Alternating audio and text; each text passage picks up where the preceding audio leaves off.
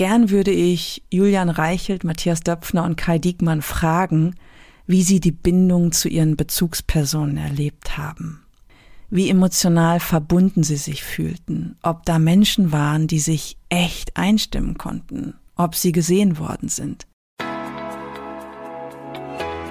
Hey, schön, dass du da bist hier im Podcast People for Now. Ich bin Maren Heidemann. Du hörst die erste Folge von Staffel 3 mit dem Titel Boys Clubs und die Farce der nachhaltigen Startup-Jungs. Ein Erklärungsversuch aus Traumasicht. Heute beleuchte ich, welche Dynamiken hinter Boys Clubs stecken, was abwesende Väter und Mütter damit zu tun haben, wie Frauen versuchen, neue Wege im Business zu gehen, dabei alte beschreiten und wie wir uns aus den Verwicklungen der bisherigen Welt befreien können. Viel Freude beim Zuhören.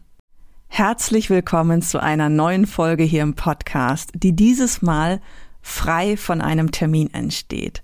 Ausschließlich aus einem Impuls, der sich bei mir gezeigt hat. Und natürlich ist es immer auch ausgelöst von dem, was ich um mich herum beobachte.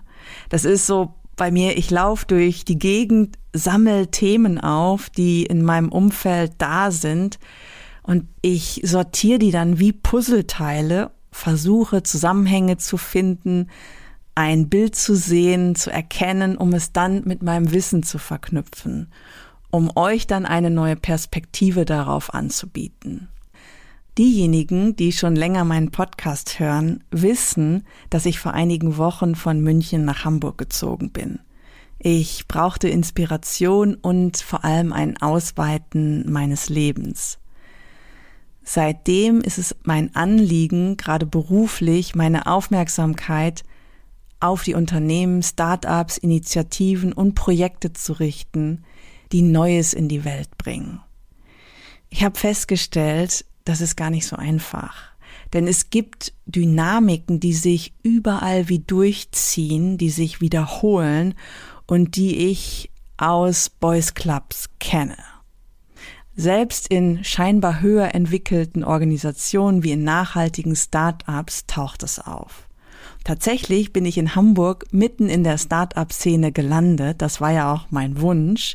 Ich habe mich ganz bewusst in eine junge Organisation begeben, die aus meiner Sicht Zukunft mitgestaltet.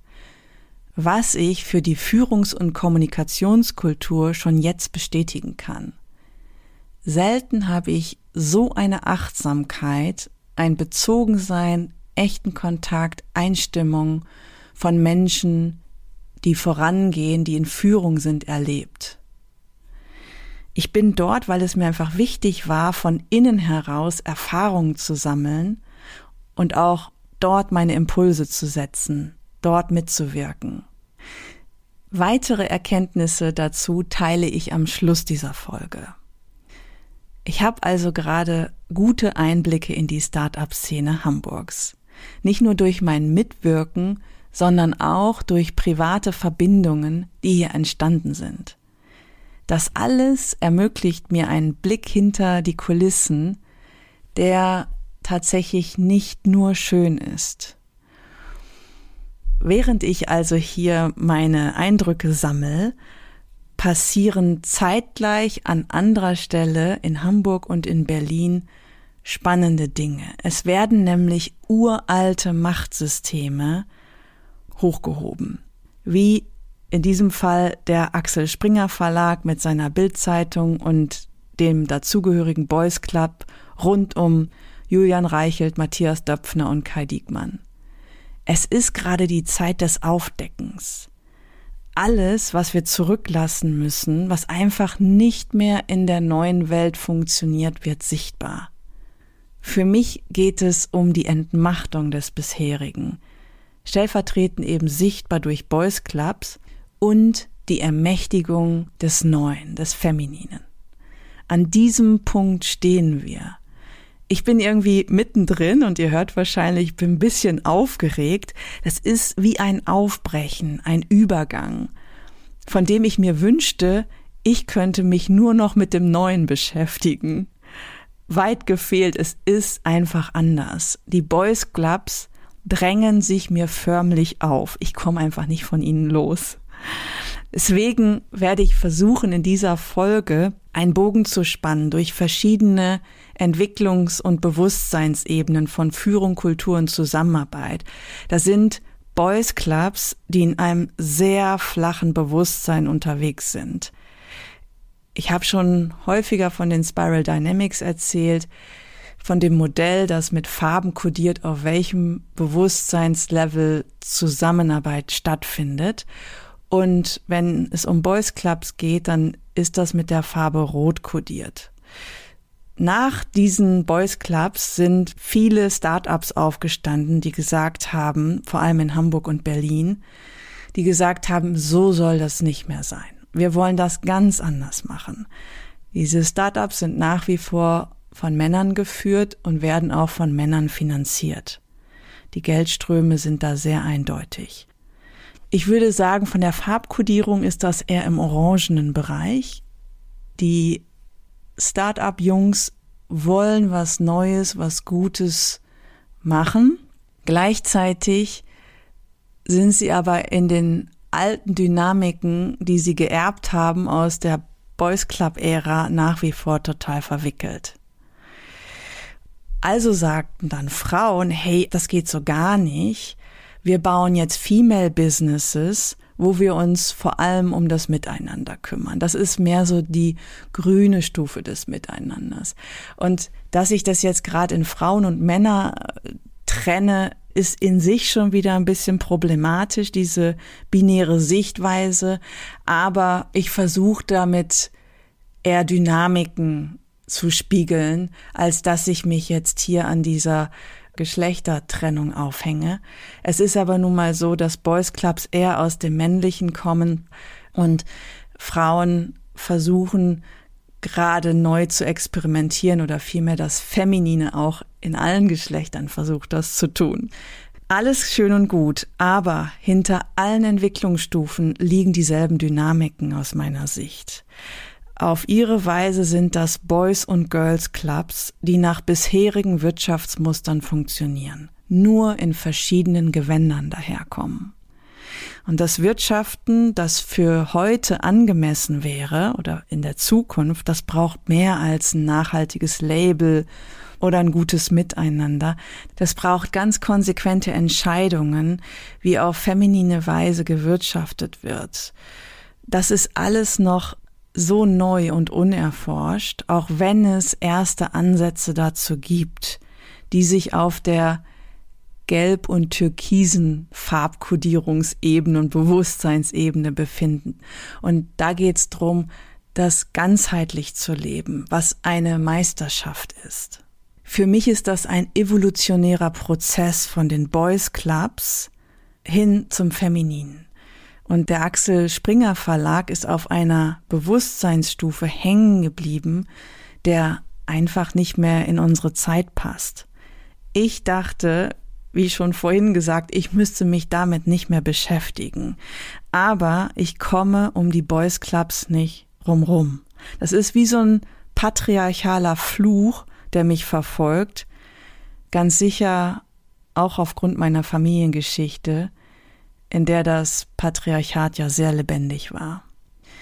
Wer schon einige Folgen des Podcasts gehört hat, weiß, dass ich über viele Jahre mit den Auswirkungen von Boys Clubs zu tun hatte, gearbeitet habe. Ich war einige Jahre in Konzernen damit beauftragt, die Scherben aufzusammeln, die die Männer mit ihrem Machtmissbrauch hinterlassen haben. Nachzuhören ist das zum Teil in meiner allerersten Podcast-Folge, wieso ich keinen Fuß mehr in Konzerne setze. Da erzähle ich von einem ganz konkreten Auftrag, den ich übernommen habe, in dem durch Seilschaften von Boomer Boys Clubs der ganze Konzern ins Wanken geraten ist. Viele dort arbeitende Menschen, die teilweise bis zu 30 fast 40 Jahre für das Unternehmen tätig waren, sind in eine ganz existenzielle Identitätskrise gestürzt worden. Die dachten, sie würden in einem Unternehmen arbeiten, das viel Gutes tut und auch im Sinne der Gesellschaft handelt, bis die Schatten in der Führungsetage aufgestanden sind. Damals, und jetzt wird's wirklich interessant, titelte die Bild-Zeitung tagelang den Skandal des Unternehmens. Meine Aufgabe war es, genau diesen Skandal innerhalb des Unternehmens aufzuarbeiten. Als ich dann eines Tages in einem Artikel der Bild-Zeitung als Therapeutin des Konzerns auftauchte, Gott sei Dank ohne meinen Namen, wusste ich, dass Infos an die Medien durchgestochen werden. Natürlich war ich dann recht aufgeregt, bin in das Büro des damaligen Kommunikationschefs, der mir zu dem Zeitpunkt noch wohlgesonnen war, der dann sagte, Frau Heidemann, Sie können jetzt ganz groß rauskommen. Wenn Sie wollen, machen wir eine ganz fette Story draus. Dann können Sie sich vor Aufträgen nicht mehr retten. Meine Verbindungen zur Bildzeitung sind nämlich exzellent. Ich war sprachlos, entsetzt, habe dankend abgelehnt, umgehend das Büro verlassen. So funktionieren Boys Clubs.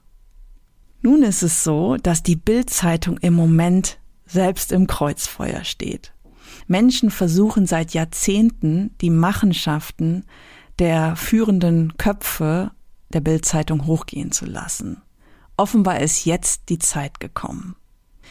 Einem Team aus investigativen Journalistinnen ist es nun gelungen, das Thema Machtsystem Springer Verlag in Form eines Podcasts so aufzubereiten, dass es viel Sichtbarkeit und Reichweite bekommt. Für mich ist das ein wichtiges Zeichen, dass in unserer Gesellschaft etwas aufbricht, an den richtigen Stellen Licht ins Dunkle fällt. Es ist unübersehbar, das Alte wirkt noch immer.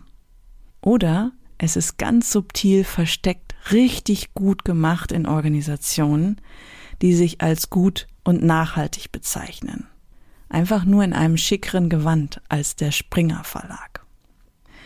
Es ist mehr als wertvoll, dass die Journalistinnen die Machtstrukturen heben.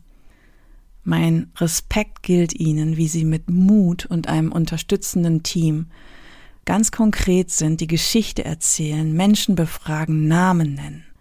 Ich finde, sie machen da einen ganz, ganz wichtigen Job für uns alle. Dennoch braucht es für meinen Geschmack mehr Tiefe in dieser Diskussion, die ich versuche hier heute beizusteuern mit diesem Erklärungsversuch aus Traumasicht. Mir geht's darum, den Blick zu weiten, hinter die Kulissen zu sehen, die Dynamiken sichtbar zu machen, dort, wo die Ursachen für Persönlichkeiten dieser Boys Club liegen und wie auch die Systeme all das unterstützen. Für mich geht es an dieser Stelle um individuelles und kollektives Trauma, das hier wirkt. Boys Clubs sind Symptome. Und Symptome sind aus Traumasicht immer Botschaften. In diesem Fall unserer Gesellschaft. Und ich möchte dem gerne zuhören. Und wir dürfen da hinschauen, um es aufzudecken und damit auch aufzubrechen. Denn diese Symptome sind aus verschiedensten Einflüssen entstanden. Wie ein Geschwür, das im Körper langsam wächst, dann entdeckt wird, während der Körper stark beeinflusst wird. So ist es ja mit dem Boys Club, der durch die Bildzeitung in unsere Gesellschaft massiv hineinwirkt. Wenn wir dahinter schauen und uns fragen, was löst dieses Symptom aus? Was sind das für Persönlichkeiten, die im Boys Club zusammenkommen, die in Führung sind, ihre Macht missbrauchen? Was sind das für Kulturen, Strukturen und Systeme, die das unterstützen? Wenn wir diese zwei Ebenen mehr in der Tiefe untersuchen, das Ich und das Wir, dann werde ich richtig wach. Das alles ist extrem komplex weil so viele Einflüsse da sind. Verschiedenste Biografien und Prägungen greifen, die durch jeden Einzelnen, der beteiligt ist, wirken, auch transgenerational, kollektiv. Wenn sich Menschen, so wie es in dem Boys Club im Springer Verlag der Fall ist, sich als größenwahnsinnig, grenzenlos, narzisstisch zeigen, stecken aus Traumasicht in der Regel sehr tiefe Bindungsverletzungen dahinter. Das ist der Kernkonflikt, in dem wir Menschen stecken. Wenn es in der frühkindlichen Entwicklung eine zu schwache oder gar keine Bindung gegeben hat, entwickeln wir Strategien und Überlebensmuster, die tief in unsere Identität, in die Persönlichkeit hineinragen. Und als Kind war das natürlich intelligent. Das Problem ist nur, wenn im Erwachsenendasein diese Muster nach wie vor aktiv sind. Wären Menschen gut verbunden mit sich und würden Halt in sich finden, müssten sie sich nicht arrogant erheben oder sich stärken, indem sie Teil von einem Boys Club werden, der mit Machtmissbrauch und Sexismus sichtbar wird. Das ist die Ich-Ebene. Hinzu kommt dann noch die Wir-Ebene, dass diese Boys Clubs in einer westlichen Kultur entstehen, die über viele Jahre durch das Patriarchat geprägt ist und die in Deutschland, und das ist mein Fokus, äh, massive kollektive Traumaschatten mit sich bringt. Unsere Kultur ist in sich hoch traumatisiert in Deutschland sind das zum einen der Zweite Weltkrieg, dessen Folgen bis heute durch uns durchwirken, sowie die abrupte Auflösung der DDR und das kulturelle Einverleiben des Ostens durch den Westen. Das greift alles ineinander. Also diese persönlichen Verletzungen, die Menschen in der Ursprungsfamilie erleben, gepaart mit den transgenerationalen kollektiven Schatten. Es ist also viel zu kurz gesprungen zu sagen, hey, das ist der Boys Club. Das sind die, die schuldig sind, die verantwortlich sind. Ich mag das gerne ein wenig differenzierter betrachten. Und ja, natürlich, diese erwachsenen Männer, die Reichels, Döpfners und Diekmanns, sind für ihr Verhalten und ihre Taten verantwortlich. Punkt. Da gibt es keine Diskussion. Und was häufig übergangen wird, in diesen Männern, die unbewusst bewusst zu Tätern werden, stecken Opfer. In diesen Boys sitzen verletzte, zurückgewiesene Kinder, die nun selbst andere im Außen, insbesondere Frauen, zurückweisen und damit auch einen Teil von sich selbst zurückweisen, weil sie einfach nicht bei sich sind. Genauso wie die Menschen, die Opfer sind. Punkt. Keine Diskussion. Und, was häufig übergangen wird, in diesen Menschen, die zu Opfern wurden, ist auch eine Täterschaft, die sich zum Beispiel in Selbsthass und Abwertung zeigt. Auch in den Opfern sitzen verletzte, zurückgewiesene Kinder, die nun sich selbst zurückweisen oder auch andere zurückweisen. Mitgefühl für die Täter im Boys Club ist vielleicht etwas viel verlangt, aber ich kann ab und zu tatsächlich auf diese Ebene gehen, verstehen und mitfühlen, wieso diese Männer sind, wie sie sind auch wenn ich es nicht ganz durchschaue, weil ich ihre Biografien nicht kenne, aber ihr Verhalten zeigt deutlich, dass sie selbst tiefe Verletzungen in sich tragen. Und natürlich muss ihr Verhalten als Erwachsene Konsequenzen haben. Nochmal, diese Persönlichkeiten, die so agieren, sind von tiefen emotionalen Verwundungen und Mangel geprägt. In ihnen gibt es Leerstellen, Lücken, was auf Bindungsthemen zurückzuführen ist. Und mich die Frage stellen lässt, was haben abwesende Väter und Mütter mit der Entstehung von Boys Clubs zu tun? Zunächst geht es gar nicht um Väter oder Mütter, sondern um Bezugspersonen. Wenn wir auf die Welt kommen, und das beginnt schon im Mutterleib, hat es Auswirkungen auf uns, wie anwesend die Menschen sind, bei denen wir landen. Wie verbunden sind die Bezugspersonen mit sich selbst, ihren Emotionen, ihren Gedanken? Wie sehr sind sie im Körper? Wie sehr sind sie präsent? Wie sind sie in der Lage, sich einzustimmen auf den Fötus, den Säugling, das Baby, das Kleinkind?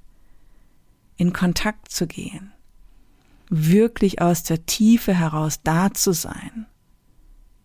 Das meine ich emotional wie auch ganz körperlich. Die wenigsten von uns sind in den Genuss wirklich anwesender Bezugspersonen gekommen. Sonst würde unsere Gesellschaft ganz anders aussehen. Es müsste keine innere Leere mehr kompensiert werden. Menschen würden sich nicht mehr so leicht unterordnen und mitlaufen, sich anpassen. Jegliche Art von emotionalem Mangel und Verzerrung würde wegfallen. Das würde unsere gesamte Konsumwelt zusammenbrechen lassen. Die stellt uns nämlich ganz gut ruhig. Bindungsthemen ziehen langsam in das Bewusstsein von uns Menschen ein. Es beginnt gerade erst, dass sich das Wissen darum verbreitet und das ist auch gut so. Bindungstrauma, das geschieht nicht in irgendwelchen ungebildeten gesellschaftlichen Schichten, sondern gern dort, und ich weiß, wovon ich spreche, wo gesellschaftlich die Macht zu Hause ist. Dort sind aus meiner Erfahrung heraus die Bindungstraumata am stärksten. Das Unternehmen läuft gut, Geld ist ausreichend da, der Vater ist dauerhaft abwesend, mit dem Geschäft unterwegs, Emotionen, Wärme, echter Kontakt, Fehlanzeige. Gern würde ich Julian Reichelt, Matthias Döpfner und Kai Diekmann fragen, wie sie die Bindung zu ihren Bezugspersonen erlebt haben. Wie emotional verbunden sie sich fühlten, ob da Menschen waren, die sich echt einstimmen konnten, ob sie gesehen worden sind. Es wäre wirklich interessant für mich, ihre Geschichten zu hören. Nicht die verzerrten Geschichten, sondern die Realität, die für sie so kann ich mir vorstellen, sicher selbst komplett unbewusst ist. Es ist davon auszugehen, dass es bei diesen Männern massiven emotionalen Mangel und Zurückweisungen gab, aus denen heraus die Überlebensmuster entstanden sind. Insbesondere wenn Narzissmus da ist. Wer sich mit dem Thema mehr in der Tiefe beschäftigen möchte, dem lege ich die Folge zu Narzissmus ans Herz, die ich letztes Jahr aufgenommen habe. Es ist in Deutschland ein großes Thema, das bis in den Krieg zurückführt. Emotional und auch physisch abwesende Väter. Es gibt sehr viele Menschen, die kein echtes Gegenüber hatten, insbesondere die männlich gelesenen Menschen, Ihnen fehlte ein Mann als Orientierung, der ihnen Klarheit und Sicherheit gibt. Diese Leerstellen zu kompensieren ist oft leidvoll und eine fordernde Lebensaufgabe. Dies hier jetzt in ein paar Sätzen abzuhandeln, wird dem nicht gerecht, das ist mir sehr bewusst, denn die Auswirkung von abwesenden Vätern ist für viele Menschen sehr verheerend. Ich bewundere alle Männer, die heute in ihrer Vaterrolle präsent sind, obwohl ihnen der eigene Vater fehlte. In meinem direkten Umfeld gibt es Männer, bei denen ich das miterleben darf, wie sie die eigenen schmerzhaften Erfahrungen aus ihrer männlichen Linie überschreiben und damit einen Beitrag für die eigene Heilung und auch für die emotionale Gesundheit ihres Kindes leisten in der Folge damit auch für eine gesündere Gesellschaft sorgen. Wenn Menschen wieder gesund verbunden sind, gebunden sind, mit sich in Kontakt sind, sich spüren, dann braucht es einfach keine verrückten Systeme und keine verrückte Gesellschaft mehr. Da würde auch niemand mehr auf die Idee kommen, das Patriarchale zu unterstützen. Was tragen Mütter dazu bei, dass es Boys Clubs gibt? Das ist jetzt ein heißes Eisen, denn ich vertrete eine These, die vielleicht nicht für jeden gut nehmbar ist. Mütter, die nicht bei sich sind, emotional abwesend, die ihre Kinder, insbesondere ihre Söhne, für ihre Bedürftigkeiten missbrauchen, die ihre Kinder abhängig machen von sich, Diese Mütter bauen verzerrte Bindungen auf, sie missbrauchen. Im schlimmsten Falle machen sie ihre Söhne zum Partnerersatz. Es ist eine extreme Verdrehung, wenn Frauen mit verletzten Persönlichkeiten Kinder, insbesondere Söhne, bekommen. In den Müttern liegt eine Teilursache für die Verdrehung unserer Welt. Davon bin ich überzeugt. Es geht jetzt nicht darum, Schuldige zu finden, sondern sich auf Spurensuche zu machen. Wo beginnen Verwicklungen unter Menschen, die sich dann im Erwachsenenalter in Form von einem Symptom wie einem Boys Club zeigen? Wenn ich das lose Ende nehme und zurückverfolge, ist recht schnell klar, es fehlten gesunde Bezugspersonen. Im System der traditionellen, bürgerlichen, heteronormativen deutschen Kleinfamilie, also wenn ich das schon sage, bin ich schon kurz vor einem allergischen Schub. Aber in diesem tradierten System fehlten Männer in ihrer Kraft und Frauen in ihrer Kraft. Mütter und Väter, die in ihre erwachsene Verantwortung gehen. Nochmal, Frauen spielen eine ganz entscheidende Rolle in den Abweichungen ihrer Kinder, insbesondere ihrer Söhne. Da der Machtmissbrauch im Hause Springer stark verknüpft ist mit Sexismus und sexuellen Handlungen mit Abhängigen, ist das Thema Macht und Sexualität in Boys Club Kreisen ein großes. Auch hier würde ich gern wieder Julian Reichelt und Co. fragen wollen, wie ist die Bindung zur Mutter gewesen? Sind sie emotional missbraucht oder zurückgewiesen worden? War ihr Vater in seiner Kraft präsent? Was hat er ihnen im Kontakt mit Frauen vorgelebt?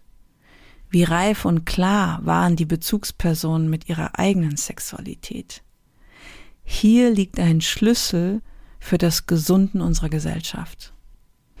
Und wenn es darum geht, dann mag ich gerne einen Blick in die Start-up-Szene, insbesondere in die Start-up-Szene von nachhaltigen Jungs werfen, die was Neues machen wollen, schön in Nachhaltigkeit investieren, mit diesem Thema sichtbar werden.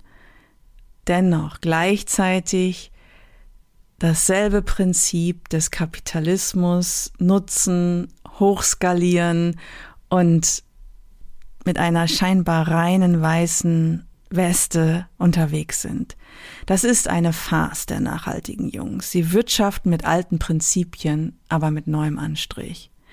Es sind männlich dominierte Lösungsvorschläge für eine männliche Welt. Und viel spannender, es sind nach wie vor Menschen auf der Bühne, die extrem gut verkaufen können, charmant sind und narzisstische Züge haben.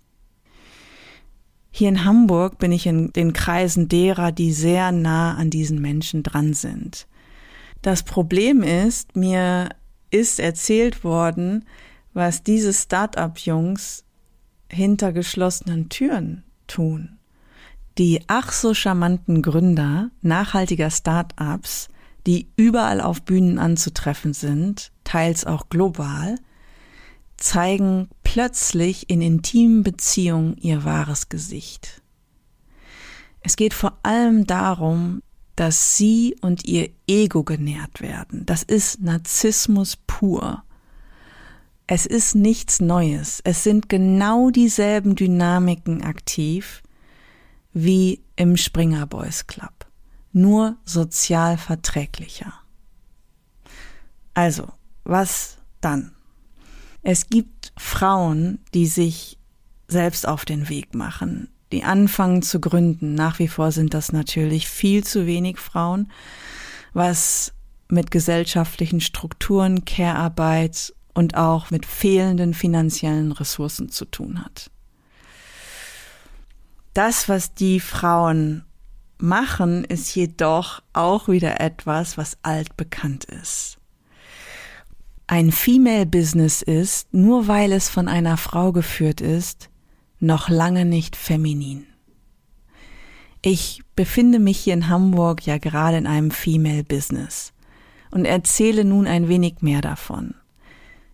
In der Organisation laufen ziemlich viele Dinge sehr gesund und richtig. Und nochmal, das ist ein Female Business mit Frauen in Führung, die echt und aufrecht eine Kultur des Miteinanders schaffen. Das Feminine bildet das Fundament. Die Werte sind entsprechend gelebt. Spiegelt sich das in den Strukturen, im Rahmen wieder? Als Beispiel kann ich nennen, hm, was fällt mir ein? Zum Beispiel spiegelt es sich im Wortlaut von Arbeitsverträgen wieder oder in der Transparenz von Geldflüssen? Nein, da greifen noch die Mechanismen der alten Wirtschaftswelt, die nicht synchron mit der Kultur sind. Hier braucht es noch viel Entwicklung, aber immerhin stimmt die Haltung, was in anderen Female Businesses nicht unbedingt der Fall ist, sondern da wird gewirtschaftet nach alten Prinzipien, genauso wie es die Boys Clubs vorher auch schon gemacht haben.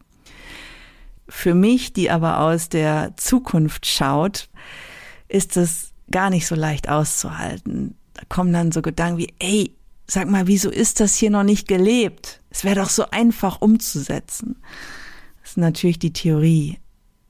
Praktisch braucht es einfach Zeit. Wie in einem guten Gärprozess eines Naturweins, der am Ende einzigartig ist. Jetzt komme ich in dieser Folge vom Thema Boys Club. Da liegt die Frage nahe, wie ist eigentlich die Rolle der Männer in diesem femininen Business? Es sind nur wenige da. Sie machen circa 20 Prozent von allen Mitarbeitenden aus, sind also von der Anzahl in der Minderheit.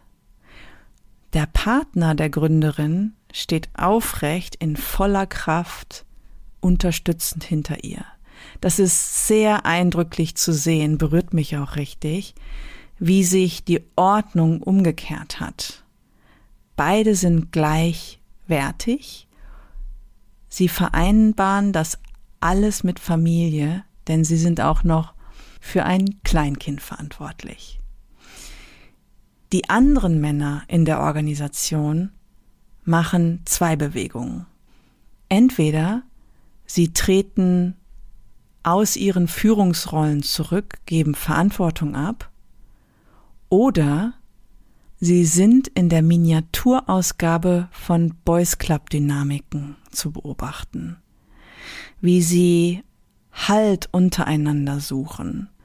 Das ist natürlich alles andere als so laut wie im Springer Verlag gar nicht, sondern es ist wie noch so ein ganz leises Rauschen, wie sie auf eine ganz leichte, manipulative Art versuchen, Kontrolle und Macht zu erlangen. Mir scheint das wie Spurenreste von den überholten Boys Clubs, wo sie kollektiv mal herkamen. Evolutionär hat sich das wie ausgeschlichen, aber es ist noch fein und subtil da was ich hautnah miterlebe. Damit sich der Kreis auch für mich schließt und ich endlich von den Boys Clubs loskomme, setze ich meine nächste Intervention genau dort an. Ich werde die Spurenreste des Boys Clubs konfrontieren, sichtbar machen, aufdecken. Jetzt ist die Zeit dafür. Von Anfang an diese Bewegungen, das Wachsen eines Geschwürs in einem grundsätzlich sehr gesundem Organismus im Blick zu haben, es zu behandeln, im besten Falle sogar zu heilen, was auch bedeuten kann, es rauszuschneiden. In diesem Sinne möchte ich die heutige Podcast-Folge mit ein paar Impulsfragen für dich beenden. Hast du Berührungspunkte mit Boys Clubs? Wenn ja, was macht es mit dir? Wie anwesend oder abwesend waren deine Bezugspersonen? Welche Verwicklungen haben sich daraus ergeben? Wie hast du dich daraus befreit? Wenn dir bewusst wird, in welchem Umbruch wir gerade leben, zwischen der Entmachtung von Boys Clubs und der Ermächtigung des Femininen. Wie ist dein Beitrag für eine neue Welt? Was deckst du auf? Wofür stehst du ein? Das war's schon wieder für heute. Schön, dass du eingeschaltet hast und mit mir Zeit verbracht hast. Wenn du an weiteren Folgen interessiert bist, folge mir bei Spotify, indem du die Glocke aktivierst oder bei iTunes, indem du auf den Folgen-Button drückst. Der Podcast erscheint frei von Terminen immer dann, wenn ich etwas zu sagen habe. Weitere Informationen findest du unter www.peoplefornow.com. Lass uns in Verbindung bleiben und die Welt gemeinsam wandeln. Es fängt bei dir an.